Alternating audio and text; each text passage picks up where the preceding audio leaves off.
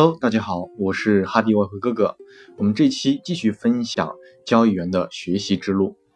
心理准备，你不能抱着输不起的心理从事交易，你必须要有心理准备，可能在最初几年内，交易恐怕无法提供生活所需的费用，你所筹借的交易资本必须应付几年的时间，不只是应付最初的几笔交易而已。建议最少准备二点五万美元到五万美元的起始资本。而且操作态度要保守，或许就有成功的机会了。虽然不会马上成功，但很可能让你维持到机会到来，让每一块钱学费都发挥的有效益。就我个人来说，虽然也有交易特别顺手的时候，但最初总共大约亏损了两万美元，然后才慢慢的进入状态的。我可能算是比较迟钝的学生了。那生活成本呢？除了交易资本以外，你还要必须有足够的钞票支付日常的费用，可以享受人生的乐趣。所以资金充裕是非常重要的条条件，如此才不会在交易产生杂念。例如，我如何找钱支付房租、吃饭、看电影？只要开始担心这类的事情的时候，交易效益马上就会受到影响，把一些交易获利变成为生活所需，这恐怕就是最糟糕的想法了。交易账户需要每一块钱，只要你开始由交易账户拨钱支付水电费，结果就如同交易发生了亏损一样。我认识不少人，他们尝试做专职交易员，结果只好被迫搬家，搬回跟父母一起住，或者由妻子或者丈夫承担养家糊口的责任。相对于那些资本充裕的交易员，这些人活得就很辛苦了。你必须要有能力享受人生乐趣。如果交易必须挪用度假或者买车的资金，就代表了交易资本不足，金钱压力会明显的影响交易的态度，所以你的财务状况将反映在交易业绩上或者效益上。当我刚开始在从事交易时，我是向银行借钱的，因此我一开始就必须赚钱还债。换句话说，我几乎是立于必败之地。我必须日夜工作，这样才能勉强糊口，根本不可能专注于交易。周末无法与朋友一起外出，因为我必须要工作。这种感觉令人真的很沮丧。交易效益当然也显显现不出来，甚至很糟糕。所以不建议大家走这种方式，真心的。交易工具除了必须准备充裕的学习、交易生活资金之外，还要有一点必须注意的，就是。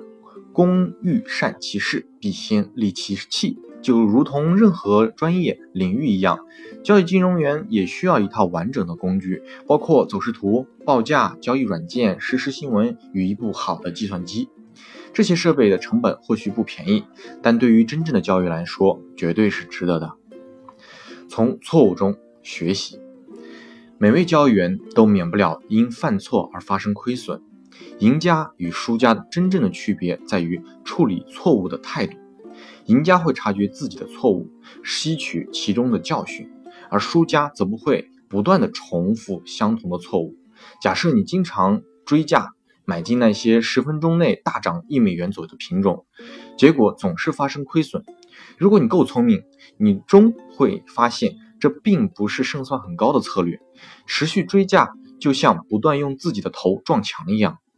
他们之所以这么做，是因为不知道如何打开一条道路。对于他们来说，胜算并不重要。当这类行情发生时，他们认为不错的机会，所以就不希望错过。那么，他们就选择了追。当你感觉到犯错时，应该停下来想一想，自己究竟错在了什么地方，将如何来避免重复发生类似的事情。当初为什么会这么决定呢？现在觉得应该怎么做？处理得好，也应该做类似的检讨。一些心理琢磨和磨练，将让你受益匪浅。把这些心心语记录下来，就是你心里的话，真实的想法，不掺杂任何修饰或者掩饰的心里话。判断行情的方向，未必就是错误。交易员大半有半数时间会误判行情。纵使结果会是亏损的，但仍然有正确与错误的区别。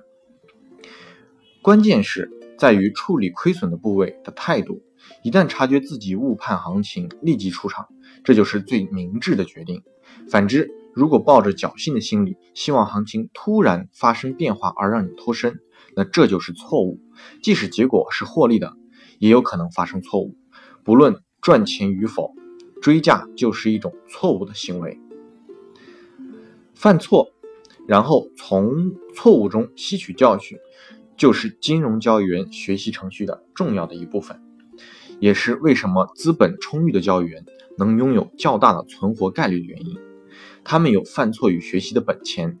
如果资本太少，在体会市场试图传达的教训之前，交易员可能就已经破产了。不要强化错误行为，除了从错误中吸取教训之外。交易员也需要了解自己做对了什么，然后想办法继续做。不幸的是，即使犯了严重的错误，实际的行情发展还是有可能让我们安全脱身。举例来说，对于某个亏损部位，交易员迟迟不愿意认赔，期待行情反转而让部位解套，结果呢，他也确实如愿以偿了，解套了。那么，类这类似的经验很有可能让交易员将来付出惨重的代价，也往后可能谁都不愿意再认赔了。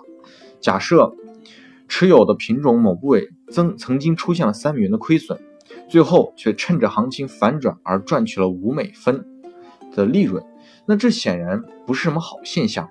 风险与报酬之间的不平衡，那当导致我们的风暴比不是很理想。那么这是好事情吗？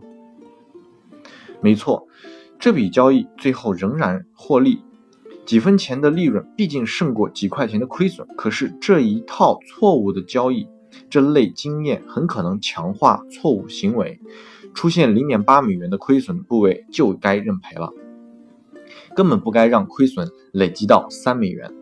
更糟糕的是，交易员不应该因为行情错误而获得回报。这类的错误决定了最好的结果是亏损掉十美金，这样一来所造成的痛苦程度，或许足以让交易员不至于再重蹈覆辙。我每天都会检讨自己的交易，对任何不当的交易都会把相关内容记录在嗯我的交易日记上，不可重复发生交易笔记内的事情。负面行为如果没有得到负面的结果。